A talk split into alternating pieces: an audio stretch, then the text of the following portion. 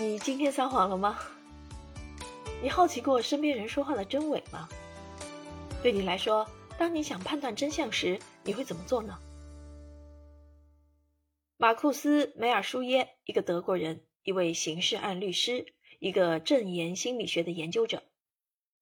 当然，他还有一个有趣的身份——德国鉴谎类综艺节目《别骗我》的特邀鉴谎专家。他用这些多元。或严肃或有趣的工作研究以及生活经验，写了这样一本书：别对我说谎，如何发现别人隐藏的东西。这是一本关注真诚与真相的书。在书中，马库斯提到了这样一个观点：他认为诚实是一种新的绿色主义。毕竟，生活是由种种关系组成的。生活中的一切，只有我们在建立关系时才会起作用。我们会和一些朋友共度时光，相互诉苦；我们会和职场的同事一起完成任务；我们也会和邻居们相互妥协，因为我们没有办法决定谁住在我们隔壁。这些关系都要以诚实来维系良性发展。有关诚实，维京人原则就是一个不太恰当，但是很有趣的例子。当你听到维京人原则时，你会想到那遥远的北方，想到船只，想到野人，却很少有人把维京人与诚实这个品质联系起来。毕竟他们常用的手段就是突袭，靠着突袭来掠夺海岸附近的村庄。这样一个海盗犯罪集团，怎么可能和诚信有任何关系呢？虽然那些著名的传说中只描写了维京人丑陋的一面，但鲜为人知的是。维京人有一个受到高度尊重的法律体系，他们常在法庭上决定重要的事项和解决争端。你可以想象一下，你是一个维京人，和同伴一起出海，你们袭击了几个村庄后，把战利品带回家给家人。海上的船还未靠岸，你们只有相互依靠才能成功。毕竟你不可能在海上随便换人，你必须和他人合作。因此，对于维京人来说，他们必须信任船上的船员，但由于船只很小，装不了很多人，也就是说，必须一起工作又彼此信任的人是非常有限的。换句话说，如果一个人撒谎，所有人都会有风险，因为那个时候大家需要相互合作。你系好帆了吗？你带好所有食物了吗？你看到其他船只了吗？如果此时有人想搞破坏，撒了谎。那么每个人都会陷入生命危险，无法给村子带回东西，进而危及家庭。因此，辨别谎言有时会成为集体生活的一种必备技能。别对我说谎：如何发现别人隐藏的东西？其实是一本趣味书，里面涉及的话题从不会让人感觉无聊，趣味性的同时有着出人意料的实用性。关于谎言。其实，人们时常会冒出一些好奇心，比如一个人的年龄或性别对他是否会遇到骗子有影响吗？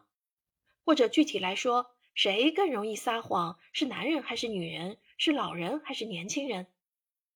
有没有可能从一个人的性别和年龄看出他们说谎的可能性有多大？柏林马克思普朗克人类发展研究所与以色列理工学院。一起对人们不诚实的心理进行了原分析。这项研究调查了四万四千个人。研究发现，男性撒谎者比女性撒谎者的数量更多，年轻人比老年人更经常撒谎，而且谎言与各自的成长环境有关。此外，本书中还有大量案例涉及恋爱、婚姻和职场上的忠诚问题。并且由于作者还是德国受欢迎的综艺节目《别骗我》的特邀鉴谎专家，就让这本书充满了某种八卦气息。比如，这个人到底有没有透露公司核心业务信息？他到底有没有出轨？在看这些案例的时候，你可能会将自己带入名侦探的角色，跟着马库斯去了解这件事的背景、当事人被问询时的表现、旁观者的眼光。大众的基本判断，甚至最后如何反转，做出与最初完全不同的判断。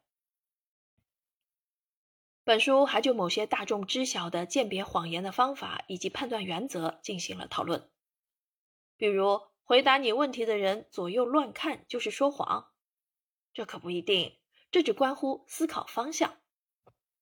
又比如，人们总是在用情绪代替事实，现实中用能够煽动情绪的不客观、不理性的依据的人会赢得胜利。我们应该记住。隐藏在潜意识深处的绊脚石，它们使我们原本清晰的视野变得扭曲，把我们引入歧途，导致我们看不到真相，或者认为那些真相只是无稽之谈。马库斯始终坚持，不诚实的人不应该获得奖励，诚实才是人们友好相处之道。诚实比任何谎言都令人愉快和舒适，它将在每个人的环境中。创造出真诚、信任和可靠的氛围。换句话说，诚实可以让每个人都可以做自己，充满安全感。这种能量会越来越多，这绝对值得一试。只要你诚实、深刻并感性的处理问题，你就能获得胜利。关于谎言这件事，社会学家和心理学家的研究表明。人们每天都可能会程度不等的用到五至二百次谎言，这也可能意味着我们生活在一个真话假话混杂的环境中。无论是在工作中还是生活中，无论是在合作关系中还是在亲密关系中，有些谎言无伤大雅，有些谎言却害人不浅。为了获得利益和机会，或者在别人面前树立良好的形象，或者建立稳固的友好关系。人们总是有意无意的说谎，当然，没人喜欢谎言，没人喜欢被骗。希望这位德国刑事律师马库斯·舒尔梅耶提出的方法能够帮到需要辨别谎言的人。